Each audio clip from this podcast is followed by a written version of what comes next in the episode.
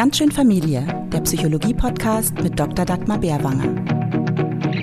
Wir lernen unser ganzes Leben lang, aber was wissen wir eigentlich über das Lernen? Wie können wir unser Gehirn optimal nutzen und wie können wir Kinder beim Lernen begleiten? Deine Einladung zum Perspektivenwechsel. Heute im Gespräch mit dem Hirnforscher Dr. Henning Beck. Ich bin Caroline Niehus. Herzlich willkommen. Hallo Dagmar. Hallo Caroline. Ja, wie Kinder und Jugendliche lernen, damit beschäftigen sich Familien spätestens seit es den Distanzunterricht gibt, ja fast täglich. Was bleibt eigentlich hängen von all den Arbeitsblättern und Online-Unterrichtsstunden? Was genau lernen die Kinder eigentlich gerade und lernen sie auch genug davon? Und ganz besonders natürlich die Frage, wie kann man Kinder beim Lernen unterstützen? Das sind natürlich auch die Gedanken, mit denen sich Pädagoginnen und Pädagogen auseinandersetzen und alle, die Kinder in ihrer Entwicklung und Bildung begleiten. Und um ein bisschen bisschen mehr über das Lernen zu verstehen, wollen wir heute mit dem deutschen Fachmann zum Thema Lernen sprechen, mit Henning Beck. Er ist Neurowissenschaftler, Biochemiker, Vortragsredner, ein ausgezeichneter Science Slammer und Bestseller-Autor. Vorher aber, Dagmar, hol du uns doch mal ins Boot. Wo geht unsere Reise heute hin? Man merkt in meiner Formulierung schon, dass ich ähm, im Reisefieber bin, so langsam. Wo geht unsere Reise heute hin? Ja, wunderbar. Ja, heute ähm, wollen wir zum Lernen verführen. Und zwar jene, die das Lernen und die Entwicklung der Kinder begleiten. In den ersten Lebensjahren lernen Kinder ja wie selbstverständlich. Ähm, jede Handlung ist Lernen, das ganze Leben ist Lernen. Ler Kinder sind wissbegierig, neugierig, saugen das wie ein Schwamm auf. Aber was kann ich denn als Fachkraft, als Lehrkraft tatsächlich beachten, wenn ich diese Kinder in ihrem Lernen begleiten möchte? Es gibt ja dieses Sprichwort, Gras wächst auch nicht schneller, wenn ich dran ziehe. Das hieße ja dann, ja bitte, dann bemühe dich Kinder einfach beim Lernen nicht zu stören. Dann wäre es mal interessant zu wissen, was stört denn das kindliche Lernen? Man kann das aber auch ähm, umdeuten und sagen, Gras wächst vielleicht nicht schneller, wenn ich dran ziehe, aber ich kann ein guter Gärtner sein. Ich kann dafür sorgen, dass dieses Gras schön gedeiht und ähm, ja, gerne wächst. Was gilt es da zu beachten? Und wir haben ja schon in vielen Folgen darüber gesprochen, ähm, was beim Lernen zu beachten ist, wie man Kinder zum Lernen verführen kann. Ich erinnere nur an die Folge mit Gerald Hüther, wo wir ähm, betont haben, dass besonders ja, der emotionale Anteil im Gehirn getriggert sein muss, das limbische System, dass es zum nachhaltigen Lernen kommt. Das heißt, dass Kinder gerne lernen, dass sie sich wohlfühlen, dass sie mit der Person, mit der sie lernen, also zum Beispiel mit der Fachkraft oder mit der Lehrkraft, äh, gerne interagieren, dass sie äh, sich gerne mit den anderen Kindern austauschen und vor allen Dingen, dass dieses Lernen für sie auch einen Sinn hat, dass das eingebettet ist in Zusammenhänge, die für sie Sinn ergeben. Natürlich kann ich mit Kindern auch was auswendig lernen und das kurzzeitig mal ähm, auch reinkloppen. Vielleicht ist das auch notwendig. Ich bin froh, dass wir heute einen Gast haben, den wir auch das fragen können. Aber damit es zu sogenannten nachhaltigen Lernen kommt, damit ein Transfer in der Praxis erfolgt, damit man es für andere Situationen verwenden kann, damit man versteht, wie lerne ich denn überhaupt? Was habe ich gerade gelernt? Wie kann ich es auf eine andere Situation übertragen? Muss ich vielleicht bestimmte Dinge beachten. Und da bin ich sehr froh, dass wir heute den Henning hier haben, der das Gehirn sehr gut kennt, der weiß, wie dieser Muskel funktioniert und der auch weiß, wie man ihn bedient. Hallo Henning. Ja, hallo. Henning, erklär uns doch mal, wie findet Lernen im Gehirn denn eigentlich statt? Was passiert denn da im Gehirn? Ist es immer so, dass Lernen stattfindet? Und kann ich denn von außen tatsächlich überhaupt eingreifen in dieses Lernen? Ja, das Gehirn kann nicht nicht lernen. Ja, das, das ist das, was wir als Menschen am besten können, könnte man sagen. Äh, wann immer etwas passiert um uns herum, passt sich das Gehirn an. Auch jetzt. Ich lerne jetzt gerade, du lernst jetzt gerade, wir alle lernen jetzt gerade. Denn Lernen ist letztendlich ein Anpassungsprozess. Die Nervenzellen im Gehirn stellen fest, ui, da kommt ein Reiz rein, das, der ist vielleicht interessant oder der kommt häufiger, der ist neuartig, der ist ungewöhnlich. Und wann immer das passiert, passen diese Zellen daraufhin ihre Kontaktstellen an, sodass dieser Reiz leichter verarbeitet werden kann. Das ist, das ist quasi in einem Satz das, was beim Lernen passiert. Das Gehirn passt sich an äußere Reize an, sodass das nächste Mal die Reize leichter verarbeitet werden können. Und ähm, genau, das kann man natürlich von außen unterstützen. Ich fand das Bild, was du eben gebracht hast mit dem, mit dem Gärtnern sehr schön. Ähm, denn es geht nicht darum, dass man den, den, den Leuten quasi das Wissen so reinhämmert, so als würde ich an dem Gras quasi ziehen, ganz aktiv, sondern ich muss ein Umfeld dafür schaffen, ähm, dass sich die Menschen ähm, auch gerne mit neuem Wissen beschäftigen und das, das dann zur Anwendung bringen. Ist also aktiv und passiv zugleich. Ja. Mhm. Ich glaube, so für den Laien, da hat ähm, Lernen was mit Pädagogik zu tun. Du bist aber nun Neurowissenschaftler. Warum ist es denn eigentlich überhaupt so wichtig, was beim Lernen im Gehirn abgeht? Warum ist dieser Zusammenhang wichtig für uns zu wissen? Hm, das liegt letztendlich daran, dass das Gehirn das Organ ist, der Ort ist, an dem die ganze Informationsverarbeitung bewusst stattfinden kann. Das ist auch das, was uns als menschliche Wesen ja so auszeichnet. Wir können sehr schnell uns in neuen Situationen zurechtfinden. Wir können im Vergleich zu anderen Lebewesen Dinge ursächlich verstehen. Übrigens auch im Vergleich zu Maschinen, die das, die das nicht können. Ähm, und wir können anhand von sehr wenigen Beispielen neue Dinge ähm, anwenden oder, oder kapieren. Also wie lange hat es gedauert, bis man den Begriff Selfie verstanden hat. Ja, da hast du gesehen, wie einer ein Selfie macht, war die Sache klar. Brauchst du kein Vokabelheft dafür. Und solche, solche Besonderheiten, dass das geht, dass es so schnell geht, so nachhaltig geht, auch diese Transferleistung, das ist nur mit einem Gehirn möglich. Und die Frage ist jetzt, auch in der Wissenschaft, was passiert da genau im Gehirn? Ähm, es gibt erste Ansätze, wie man solche, solche Sachen erklären kann. Wir sind noch weit davon entfernt, das wirklich ganz genau im Detail zu verstehen. Ähm, aber wenn ich wissen will, wie Menschen besser lernen und was dafür passieren muss im Umfeld, dann muss ich eigentlich mir erstmal überlegen, was passiert im Gehirn dabei, beziehungsweise wie tickt so ein Gehirn generell. Mhm. Da hast du jetzt eingangs auch gesagt, ähm, das Gehirn erkennt, wenn was neu ist, ja. Äh, es gibt ja dieses Prinzip in der Bildung, das Prinzip der Entwicklungsangemessenheit. Ein Kind weder unter noch überfordern. Warum ist denn das gehirntechnisch so wichtig? Was passiert denn, wenn ein Gehirn unterfordert oder überfordert ist? Wir wissen zum Beispiel, wenn Menschen unterfordert sind, ähm, dann werden sie sehr leicht abgelenkt. Das kennt man von der Arbeit so. Also man macht irgendeine so Routinetätigkeit, irgendwas, was einen nicht groß interessiert und sofort ist das Gehirn von den kleinsten Kleinigkeiten abgelenkt, vom Türquietschen, von irgendwas, keine Ahnung, ein Vogel piepst draußen, weil das Gehirn letztendlich gar nicht an dem Wissensinhalt interessiert ist, sondern es ist immer nur an der Abwechslung interessiert. Deswegen ähm, sind auch Smartphones so verführerisch. Wenn ein Smartphone klingelt oder irgendwie vibriert, es geht gar nicht darum, wer da da jetzt anruft, sondern nur, dass sich was ändert. Und ähm, das, ist, das ist der Grund dafür, weshalb Unterforderung schnell dazu so einem, zu so einem Langeweile-Momentum ähm, führt, dass wir dann sofort abgelenkt werden und dann sind wir häufig nicht sehr produktiv, weil wir von einem zum anderen springen. Ähm, wenn wir überfordert werden, ähm, kommt, das, ähm, kommt ein anderes Problem zum Tragen. Das Gehirn es ist zwar nicht irgendwann voll, ja, aber es ist irgendwann überfordert. Also wir können nur eine maximale Menge an Informationen gleichzeitig verarbeiten. Die ist auch gar nicht so groß. Ähm, und das, um in deinem Gärtnerbild zu bleiben, wäre etwa so, wie wenn ich jetzt eine Pflanze quasi in einem Schwall gieße. Also angenommen, meine Pflanze hier in meiner Wohnung braucht in der Woche ein Liter Wasser ähm, dann könnte ich so machen, dass ich äh, an, am Montag einen Liter Wasser reingieße, ja, und dann läuft alles über und dann werden die Pflanzen, äh, die Wurzeln faulig.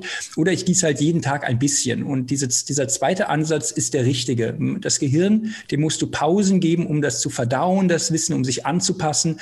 Ansonsten bist du in dieser Überforderung und dann, genau, dann, dann vergessen wir Dinge oder werden, werden unkonzentriert ebenfalls, ja. Ja, das findet ja auch seine Entsprechung in, dem, äh, in einer pädagogischen Methode, die man Scaffolding nennt. Das heißt, ähm, Kind wirklich ein Gerüst zur Verfügung zu stellen, aber den Schritt soll das Kind allein gehen. Das heißt, ich muss ein bisschen Ahnung davon haben, wo befindet sich das Kind gerade in seiner Entwicklung, was ist die sogenannte Zone der nächsten Entwicklung, wo bewegt sich es denn hin? Was ja. interessiert ein Kind und womit beschäftigt sich es gerade? Welche Fragen stellt es sich und was ist denn für das Kind aus seiner Sicht der nächste entscheidende Schritt und da die Unterstützung zu geben, weder zu wenig noch zu viel, Das wäre natürlich äh, pädagogisches Leitprinzip, wenn man es auf der Platte hätte. Ja, genau. Also hier sieht, hier sieht man auch schon, und das ist auch das, was in der, in der Lernforschung in den letzten Jahren so ein bisschen zu so einer, auch einer Veränderung vor dem Lernbegriff geführt hat. Ähm, Lernen ist ein aktiver Prozess. Ähm, Wissen ist nicht wie ein Sack Reis, den ich von A nach B stellen kann, ja, sondern Wissen entsteht, wenn Menschen sich aktiv mit Informationen beschäftigen. Und wir haben häufig noch so ein Bild vor Augen, ähm, als wäre Wissen oder Information, als wäre das irgendwas, was ich irgendwie in das Gehirn reinbringen muss. Ja, man sagt das ja auch schon. Man sagt, man, man speichert etwas ab, um es wieder abzurufen. Als wäre das irgendwo und dann kann ich es rausholen, so wie ein Goldbarren aus so einem Safe. Ja, das ist aber nicht so. Wissen entsteht. Wissen ist eine, die Fähigkeit, mit Informationen umzugehen. Und Wissen entsteht, wenn ich Menschen die Möglichkeit auch wirklich gebe, sich aktiv mit Dingen zu beschäftigen. Ansonsten bist du immer gleich passiv. Du sitzt da drinnen und irgendjemand erzählt dir vorne was und das musst du dann mit irgendwelchen Tricks in dein Gehirn reinballern, damit du es in der Prüfung wieder abrufen kannst. Und so sollte das nicht sein. Es ist genauso, dass ich, dass ich Menschen locken muss. Ich muss Menschen Herausforderungen geben. Ich muss ihnen Rätsel geben. Ich muss sie verführen, so wie du gesagt hast. Ähm, und in diesem aktiven Momentum, dass die Leute mal selber aus dem Quark kommen, ja, dann, dann entsteht das eigentliche Wissen. Und das ist so schön, ähm, denn es zeigt, es nutzt genau diese Anpassungsfähigkeit des Gehirns. Und das Gehirn ist eben nicht passiv wie so eine, wie so eine Festplatte oder wie so ein, ja, wie so ein Computer, den wir mit uns rumschleppen, sondern es lebt, ja. Und dafür muss das Wissen und die Wissensvermittlung Entwicklung auch lieben. Was heißt das ganz konkret, wenn ich das Lernen begleite? Was muss ich da beachten? Also ich höre so ein bisschen raus, ähm, es muss mehr sein als nur zuhören, wiederholen. Ähm, ich muss es verknüpfen mit eigenen Inhalten. Wie schaffe ich das? Also die besten Lehrer, die ich in der Schule hatte, die haben mir nicht die besten Antworten gegeben, sondern die besten Fragen gestellt und immer weiter ermutigt, selber Fragen zu stellen. Mhm. Ja, ich habe Biochemie studiert. Das ist kein Zufallsstudium. Ja, da rutscht man nicht so rein, so huch, sechs Semester Biochemie. Wie konnte das nur passieren? Nein. Ähm, aber ich bin mit einem ganzen Sack Fragen an die Uni gegangen und das werden immer mehr, denn das ist Wissenschaft, die Kunst, gute Fragen zu stellen. Und in der, in der, im, im Bildungsfortschritt stellt sich heraus, die Frage ist viel wichtiger als die Antwort. Das Fragezeichen ist das beste Symbol, was wir kennen. Das heißt ja auch die drei Fragezeichen und nicht die drei Kommas oder die drei Punkte. Ja. Weil, weil das Fragezeichen, das Rätsel ist das, was uns eigentlich lockt. Und guter Unterricht und gute Wissensvermittlung dreht das deswegen um. Anstatt zu sagen, keine Ahnung, hier, hier ist das Ergebnis, hier ist eine Matheformel, äh, hier sind die Hausaufgaben dazu und dann die nächste, nächste Woche kommt der Test, könnte man das umdrehen und könnte den Leuten erst eine Aufgabe geben, ein Rätsel geben, einen Sachverhalt geben, wo man sich selber ein bisschen ausprobiert, dass die Leute verstehen, ah, darum dreht es sich und dann im zweiten Schritt die Antwort zu geben. Und ähm, wir leben in einer Welt, wo es sehr effizient, sehr schnell das Wissen vermittelt werden soll.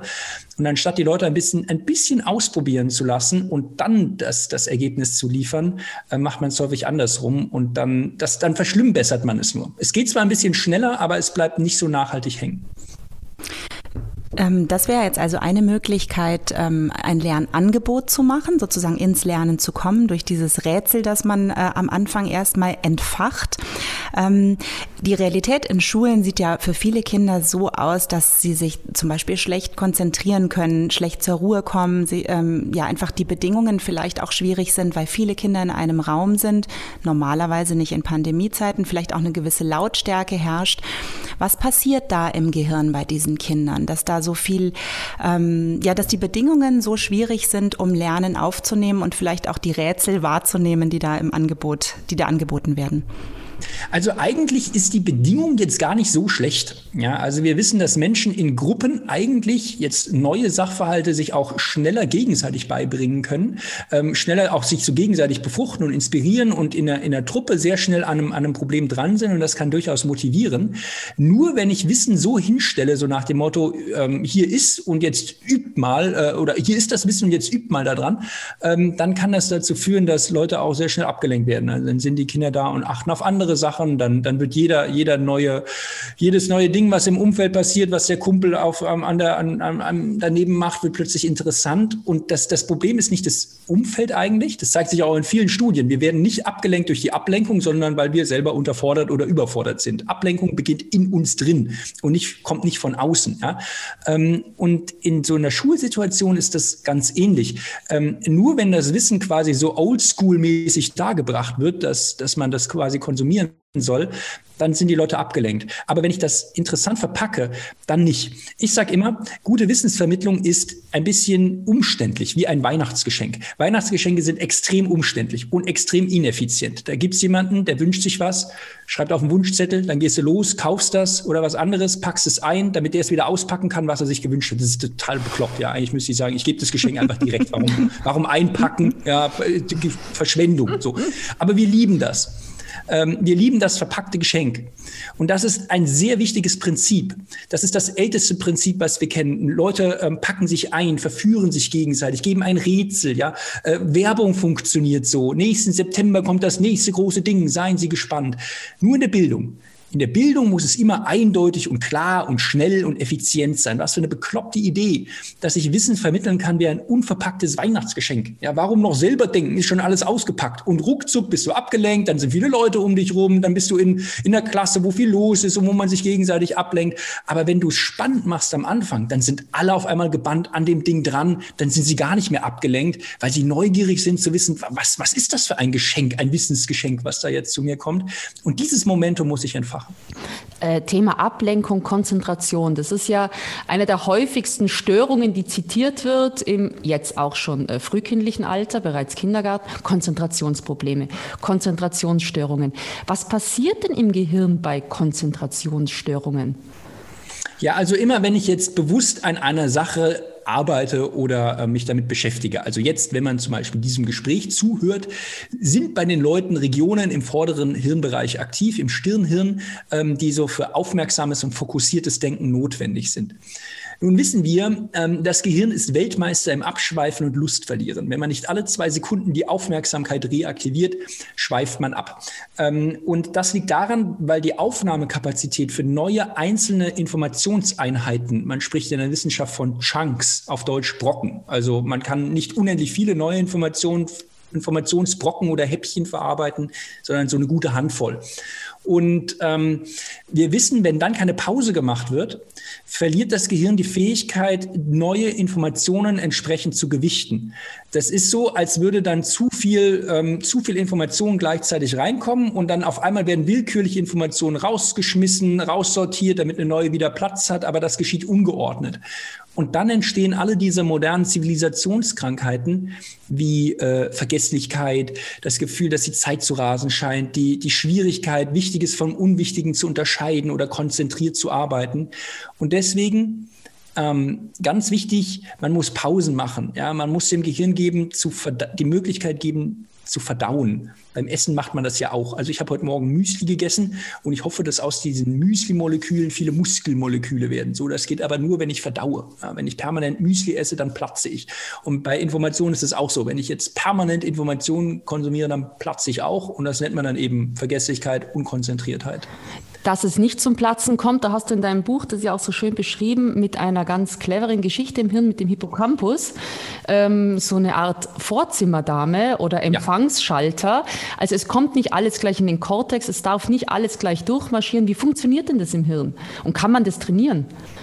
dass diese Empfangsdame auch gut arbeitet. Genau, also das Gehirn hat sich die Arbeit clevererweise ein bisschen eingeteilt, ähm, damit es nicht diesem Overkill unterliegt. Und alle wichtigen Informationen des Tages, die wir so aufnehmen, werden erstmal wie auf seiner geistigen Barmhalteplatte, wie soll ich sagen, warm gehalten. Ja, also alle Aktivitätsmuster, die diese Zellen so im Laufe des Tages haben, werden in diesem Hippocampus nochmal durchgespielt. Und wir haben in jeder Hirnhälfte einen Hippocampus, also wir haben zwei Hippocampi. Muss man sich vorstellen, sieht so aus wie so ein, wie so eine, wie so ein würstchenförmiges C, wie so eine Banane, so ein bisschen, so recht klein, so groß wie so ein ähm, halber kleiner Finger. Und ähm, dort werden nun die wichtigsten Infos des Tages nochmal reaktiviert, sprich die Nervenzellen aktivieren nochmal diese Erregungsmuster des Tages. Und in der Nacht, wenn man schläft, präsentiert dieser Hippocampus diese wichtigen Nervenreize immer und immer wieder der Großhirnrinde, ja, bis auch die Großhirnrinde feststellt, ui, ja, das ist ja wichtig passe ich mal diese Nervennetzwerke, die ich habe, so an, dass ein Muster vom Hippocampus das nächste Mal leichter ausgelöst werden kann. Und das ist das, was wir klassisches Lernen nennen. Das passiert in der Nacht. Ähm, deswegen ist Schlaf unheimlich wichtig, um das zu festigen. Also Leute sind in Erinnerungstests am nächsten Tag häufig besser als am Abend des ersten Tages, wo sie gelernt haben, sondern erst wenn sie drüber geschlafen haben, ist das, ist das wirklich im Gehirn im wahrsten Sinne des Wortes verankert.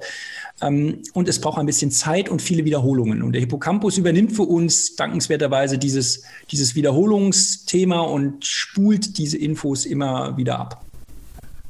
Ich möchte noch einmal auf die Pausen äh, eingehen, nachdem man einen Lernbrocken zu sich genommen hat. Wie sieht denn aus deiner Sicht ähm, eine gute Pause fürs Gehirn überhaupt aus? Was sollte man machen in der Pause, damit das auch entsprechend pausieren kann? Genau, zwei Dinge sind wichtig. Das erste ist das Timing. Also in allen Untersuchungen stellt sich ein Verhältnis von 5 zu 1 als gut heraus. Also fünf Teile Arbeit, ein Teil Pause.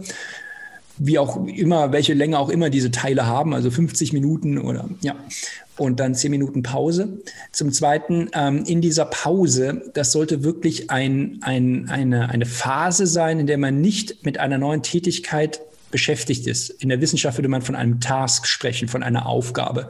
Und wenn ich in der Pause quasi weiter arbeite, dann ist es keine Pause, sondern weitere Arbeit. Also eine Pause beschäftigt sich tatsächlich nicht mit solchen kognitiv aufwendigen Dingen. Also gerade nicht nochmal was wiederholen, gerade nicht E-Mails lesen, gerade nicht ja, irgendwelche Sachen abarbeiten, sondern die Dinge, wo man gedanklich abschweifen kann. Das ist eigentlich, also ein Gespräch beispielsweise. Das ist, da muss man sich auch zwar ein bisschen konzentrieren, aber man, man meandriert mit seinen Gedanken auch so ein bisschen hin und her und man schweift so umeinander.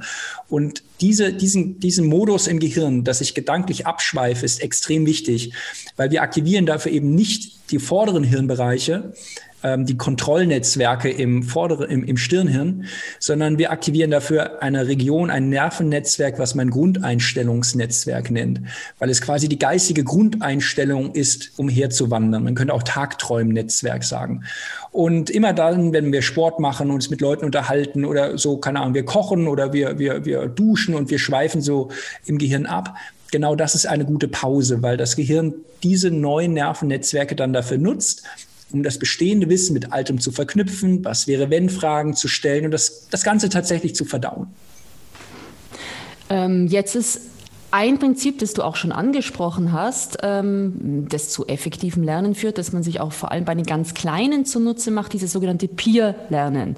Man weiß ja aus der Lernforschung, jetzt ist ja aktuell das ISAP-Modell, das ist auch nochmal bestätigt, dass dieses interaktive Lernen besonders nachhaltig ist. Und interaktiv ist es auch dann, wenn ich in einer lernenden Gemeinschaft lerne, mit anderen zusammen, wo ich mich wohlfühle, wo ich mich austausche, wo ich vielleicht Bedeutungen neu aushandle Passiert da im Gehirn tatsächlich was anderes, wenn ich interaktiv mit anderen unterwegs bin, als wie wenn ich allein lerne? Äh, einer der berühmtesten äh, Physiker aller Zeiten, Richard Feynman, hat mal gesagt, wenn du es nicht erklären kannst, hast du es auch nicht verstanden. Und in diesem, in einem Austausch mit anderen hat man einen Vorteil. Man ist eben nicht immer in dieser passiven Rolle, sondern man bringt auch anderen etwas bei. Man erklärt anderen etwas oder man kriegt von anderen etwas erklärt und muss daraufhin sein, sein Hirnmodell, sein Erklärmodell, sein Wissensmodell anpassen, updaten. Und das, deswegen sind solche interaktiven Lernformen in bestimmten Phasen muss man dazu sagen, auch ab einem bestimmten Alter erst, ähm, sehr gut geeignet, um, um Wissen auch wirklich nachhaltig und dauerhaft nicht nur zu verankern, sondern auch ursächlich zu durchdringen. Und darum geht es ja eigentlich, dass man, dass man tatsächlich versteht, worum es geht, wofür man das anwenden kann oder warum etwas so ist, wie es ist.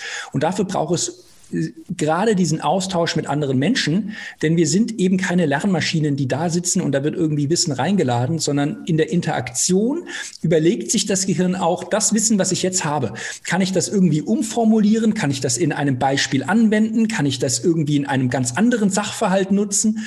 Und genau diese, diese Multimodalität, dieses, dieses Anwenden auf ganz andere Sachverhalte, die man beim eigentlichen Lernprozess gar nicht hatte, das führt dann dazu, dass, ähm, dass, das, dass dieser Wissensinhalt auch wirklich verstanden wird, wie wir sagen. Also wir, wir erkennen Ursache und Wirkung oder erkennen ein Anwendungsspektrum. Genau, da wollte ich nur vielleicht eine kleine Ergänzung, weil du so sagst, äh, erst ab einem gewissen Alter, äh, natürlich auf einem anderen Abstraktionsniveau, aber auch schon ganz kleine Kinder, dreijährige Kinder handeln Bedeutung aus. Ähm, die tauschen sich natürlich nicht auf sprachlicher Ebene, vielleicht nicht so elaboriert darüber aus, aber dieses interaktive, diese lernende Gemeinschaft beobachtet man ja da sofort, auch wenn sie dann diese Theory of Mind haben, dieses sich in andere reinversetzen können, deren Zielstellung verstehen, dann ist da richtig Strom drauf in, diesem, in dieser Lernphase. Auch schon bei ganz kleinen Kindern. Ja, absolut.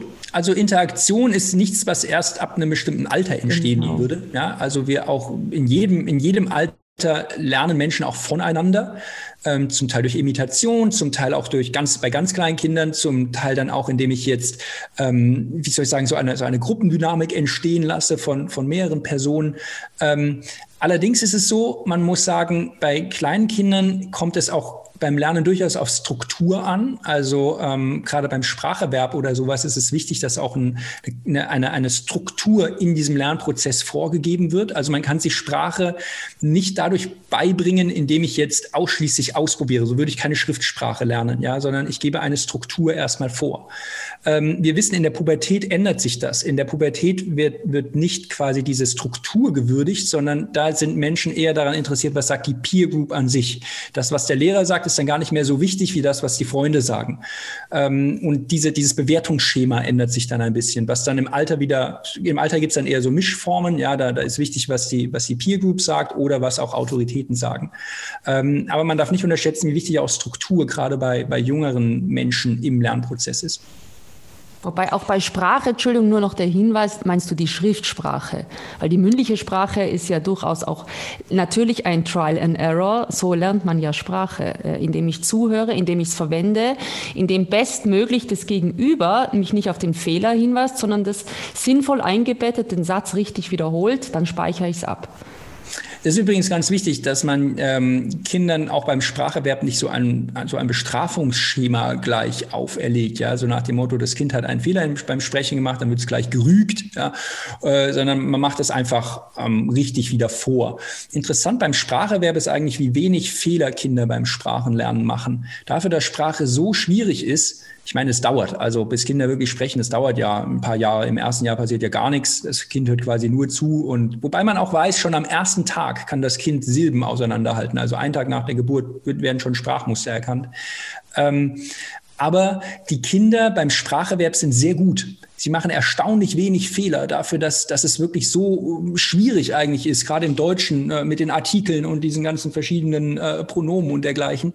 Ähm, was daran liegt, dass, dass Menschen Sprache schon eigentlich sehr strukturiert verwenden. Also wir machen auch sehr wenig Fehler beim Sprechen und du hörst als Kind erstmal sehr lange zu und Kinder machen dann eigentlich kein Trial and Error beim Sprachenlernen. Sie probieren zwar auch aus, ja, aber es ist nicht so, dass Sprache so gelernt wird, dass die Kinder erstmal vor sich hinsprechen und dann warten sie auf das Feedback, sprich, sie kriegen ein Lob oder werden bestraft und daraufhin passen sie die Sprache an. Weil dann würden Kinder am Anfang sehr viel mehr Fehler machen, als sie eigentlich machen.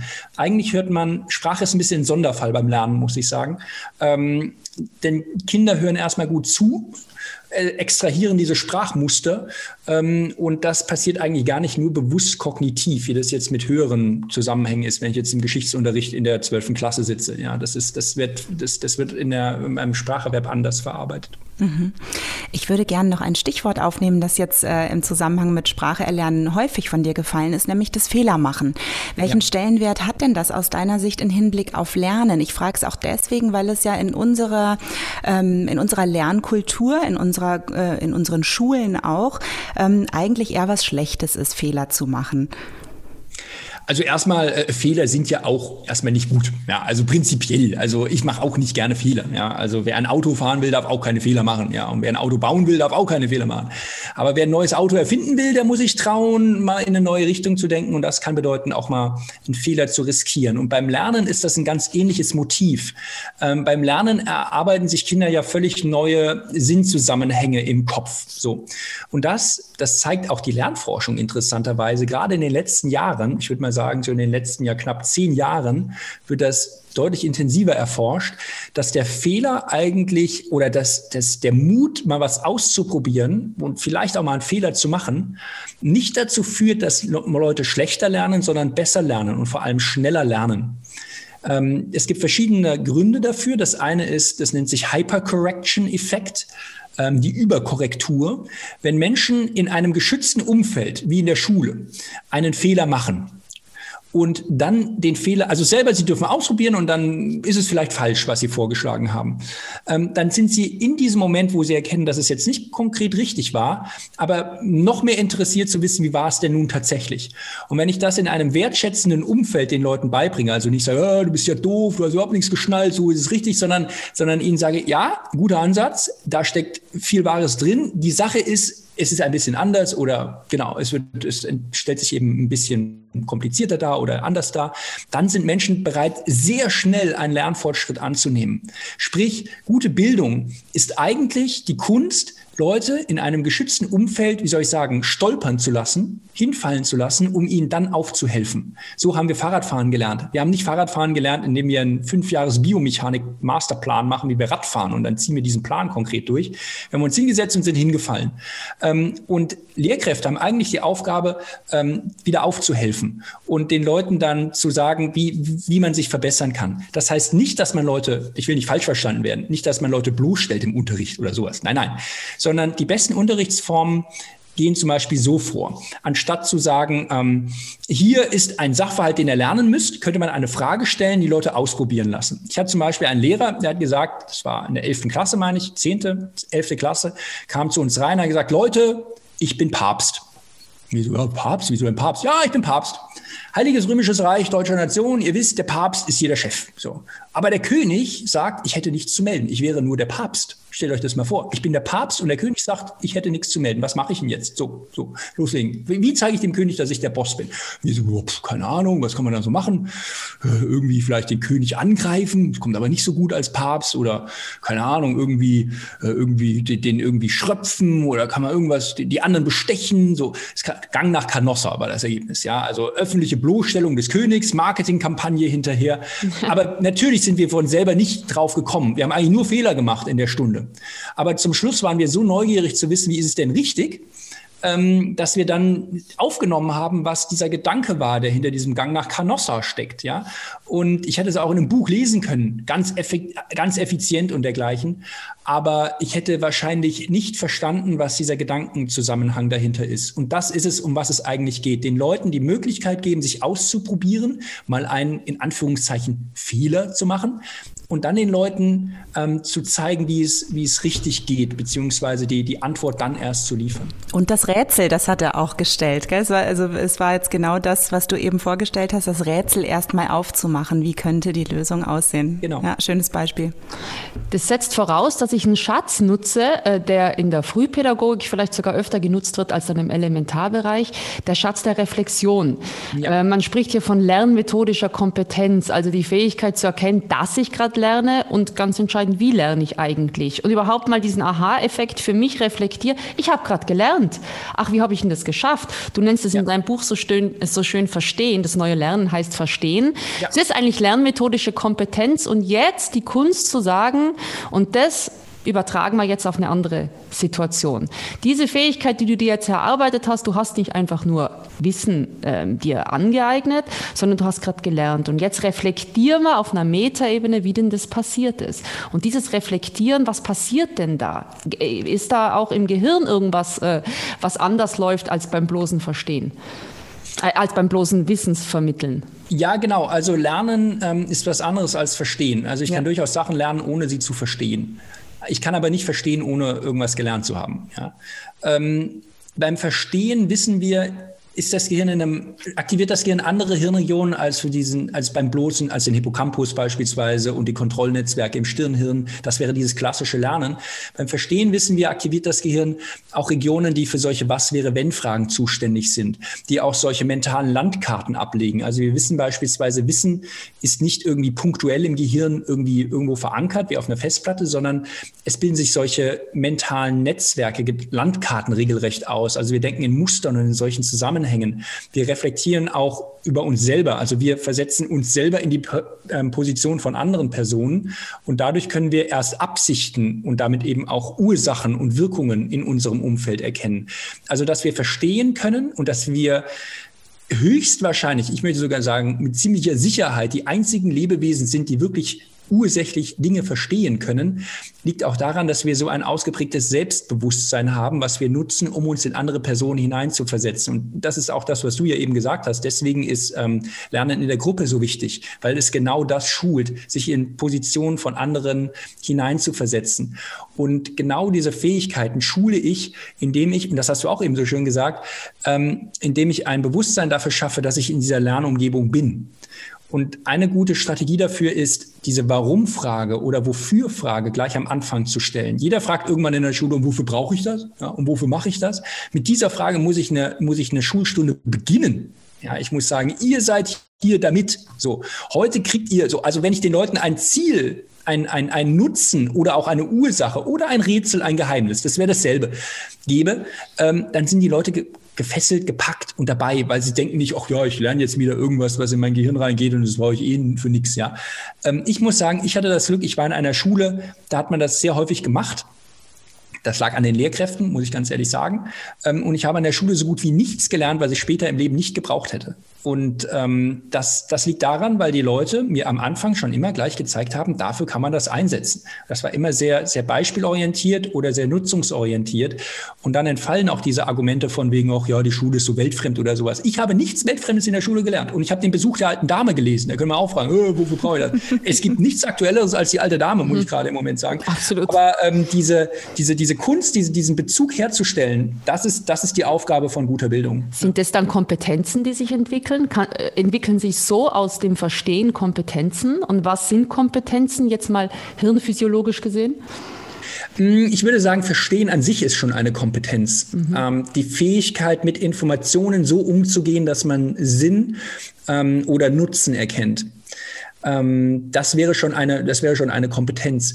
Ähm, was passiert da im Gehirn? Nun, wir wissen, dass das Gehirn sich dabei in andere Person hineinversetzt oder in andere, ähm, wie soll ich sagen, Verursacherrollen. So. Und man nennt das, das ist quasi der letzte Schrei der Hirnforschung im Moment, man nennt diese Theorie Predictive Coding. Also anstatt durch die Welt zu gehen und alles passiv zu konsumieren, wie man sich das so vorstellt, das Gehirn ist so ein Datensammelapparat, ja, und da fallen alle Sinneseindrücke rein und dann werden die zusammengepuzzelt, macht das Gehirn das umgekehrt. Wir haben eine Erwartungshaltung, ein Modell von der Welt, das konstruiert sich ein Gehirn, sprich es erwartet irgendwas, versetzt sich dafür auch in die Rolle von einer anderen Person oder von einem anderen Ding. Also ich kann mich zum Beispiel in die Rolle der Sonne hineinversetzen und mir vorstellen, dass ich die Erde erwärme. Und wenn ich das tue, wäre meine Erwartungshaltung, dass die, dass die Sonne die Ursache dafür ist, dass es auf der Erde überhaupt warm ist. So. Und ähm, nur dadurch, dass ich solche Modelle habe, gehe ich in die Welt hinein. Ähm, und dann kann, können zwei Dinge passieren. Entweder mein Modell wird bestätigt, also es ist so, wie ich es erwartet habe. Das ist eigentlich recht langweilig. Das ist nicht spannend. Das führt auch zu wenig Lernfortschritt. Ähm, oder es passiert der Fall, dass, dass ich überrascht werde. Mein Modell wird widerlegt. Oder ich kriege was Neues dazu, was nicht zu dem Modell passt. Und dann habe ich zwei Möglichkeiten. Entweder ich passe mein Modell an, das wäre Lernen, oder ich passe die Welt um mich herum an und das wäre Verleugnen, das wäre Ignoranz, das wäre Abschalten. Also ich, ich bleibe quasi stur und starkköpfig. Ähm, das erlebt man ja heutzutage auch ab und zu. Aber ähm, gerade im Lernprozess hat man häufig dieses Phänomen, man muss die Leute überraschen, man muss, sie, man muss ihnen irgend so ein, so ein Aha-Erlebnis schaffen. Ähm, und das führt dann dazu, dass dieses Modell, was man hat von der Welt, angepasst wird und genau, dass man dann eben einen Lernfortschritt hat. Und wir wissen, das geht sprunghaft. Also das geht nicht so, dass ich das hunderttausend Mal wiederholen muss, sondern das geht von jetzt auf gleich, alles oder nichts. Und dann legt man so den Schalter um und hat was kapiert. Jetzt haben wir einen Bereich noch gar nicht thematisiert und ich weiß, da macht man komplett neues Fass auf. Aber was passiert denn im Gehirn anders, wenn wir digital lernen? Und das ist ja jetzt beim Homeschooling die erste Methode der Wahl. Ja, ich sage es mal so, es hat Vor- und Nachteile zugleich. Also erstmal, wir, das Gehirn wird anders aktiviert, wenn wir etwas rein digital erfassen. Also ein konkretes Beispiel, Menschen behalten sich Dinge, die sie in einem E-Book lesen, schlechter als in einem gedruckten Buch. Weil, ich habe schon angesprochen, wir haben solche mentalen Landkarten und wir speichern auch die Räumlichkeit von einem Ding ab. Also wir merken uns auch, wo haben wir das gelesen. Gedruckt hast du dann, sagst du dann vorne im Buch oder hinten oder oben. Und auf einer Glasscheibe ändert sich nicht so viel. Und dieser Hippocampus, der auch dafür zuständig ist, Wissen in solcher, in so einer Räumlichkeit im Gehirn zu verankern, wird eben nicht so sehr angesprochen, wenn ich das alles so auf einer 2D-Oberfläche habe, die sich nicht ändert, wie auf so einer Glasscheibe von so einem Tablet beispielsweise. Und wir wissen, dass solche, ich kann diese, diese reinen Lernformen, die ich habe, Austausch mit anderen, Interaktion mit anderen, die, diese Geschwindigkeit, ähm, das kann ich digital nicht so gut abbilden, weshalb sich herausstellt, in vielen Studien, digitale Geräte haben am Anfang so einen Schwung, den sie ins Lernen reinbringen. Sie sind neuartig, sie machen, sie sind irgendwie interessant. Und das nutzt sich recht schnell ab.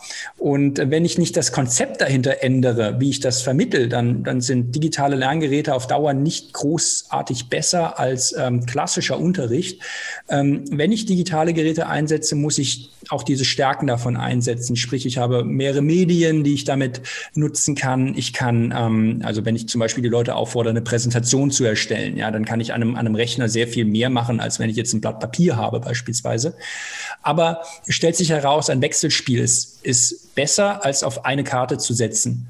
Also der Unterricht, den Unterricht rein digital zu machen, das wäre keine gute Idee. Also ich kenne, ich kenne in den USA, in, in Kalifornien, ich kenne Leute, die, die Milliarden damit verdient haben, dass wir uns super digital bewegen mit diesen ganzen Apps und Geräten und die ihre Kinder auf rein analoge Schulen schicken heißt The German Approach, heißen diese Schulen dann. Ja, also ähm, das deutsche Bildungssystem hart, aber fair. So und da musst du dich anstrengen für eine 2 Plus. So nicht wie in den USA, wo alle awesome und great sind. Und die ähm, die, die Idee davon ist zu sagen, okay, ich setze digitale Geräte sehr, sehr konzentriert ein, da wo es sinnvoll ist, wenn ich etwas aufbereite, wenn ich recherchiere oder dergleichen. Da, da brauche ich solche Medien, aber nicht, wenn es darum geht, mit anderen konkret direkt zu interagieren. Also beispielsweise eine, eine Besprechung zu machen in der Klasse, das, das virtuell zu machen, das ist Quatsch. Ja. Ähm, aber solche, solche Vor- oder Nachbereitung, die könnte man digital machen. Aber nicht vergessen, das Gehirn wird digital von digitalen Geräten anders aktiviert als im physischen Umfeld. Und diese Räumlichkeit darf man in zukünftigen Bildungssituationen nicht verlieren, weil das Gehirn würde dann verlernen, solche Zusammenhänge auch wirklich, wirklich im Gehirn abzubilden. Und hier ergänzend, vielleicht noch auch für den Vorschulbereich, äh, können ja digitale Medien durchaus eine absolute Bereicherung für das Lernen sein, ähm, wenn, und das haben wir jetzt ja öfters schon betont, die Kinder in einer aktiven Rolle sind. Also auch da sie aktiv ins Tun bringen, dann kann man das als Werkzeug nutzen. Wenn sie nur passive Konsumenten sind, bringt es eigentlich relativ wenig, denke ich mal, für den Lernprozess. Das gilt aber wahrscheinlich generell für das Lernen, oder? Absolut richtig. Man darf nicht unterschätzen, digitale Geräte, so interaktiv, die sich immer rühmen, ähm, sind eigentlich ein bisschen auf eine Passivierung der Leute ausgelegt. Also wenn ich jetzt ein YouTube-Video anschaue oder ich sitze vor, vor einer Plattform, dann, dann, dann bin ich eher in so einem leicht passiven Modus. Ich werde ja nicht herausgefordert mit neuen Fragen oder wie das jetzt eine Lehrkraft machen könnte, ja, äh, mal schnell Interaktion reinzubringen genau das ist ein bisschen ein Problem von solchen Medien und deswegen eignen sie sich eher so für eine Vor- oder Nachbereitung. Der, der, der eigentliche Samen für die, das Interesse, die, das Hungrigmachen für ein Thema, ähm, das passiert in aller Regel, was heißt in aller Regel, das passiert am besten, wenn ich, wenn ich den Leuten in die Augen schaue und wenn, wenn, die, wenn ich diese persönliche Interaktion habe. Vielen, vielen Dank, Henning, für ähm, diese Einblicke in das Gehirn und wie das Gehirn lernt. Und finde, du hast das wirklich vorbildlich gemacht, all die Rätsel uns an die Hand zu geben und auch größtenteils zu lösen, so wie du das eben auch von Fach- und Lehrkräften dir vorstellen würdest, optimalerweise. Ganz herzlichen Dank. Und ich könnte mir vorstellen, dass wir dich nochmal brauchen zum Thema digitale Medien, weil da finde ich es so spannend zu hören, was da im Gehirn passiert. Aber das ist tatsächlich eine eigene Folge. Deswegen für heute herzlichen Dank, Henning. Sehr gerne. Vielen Dank auch von meiner Seite. Hat mir viel Spaß gemacht mit euch. Ja.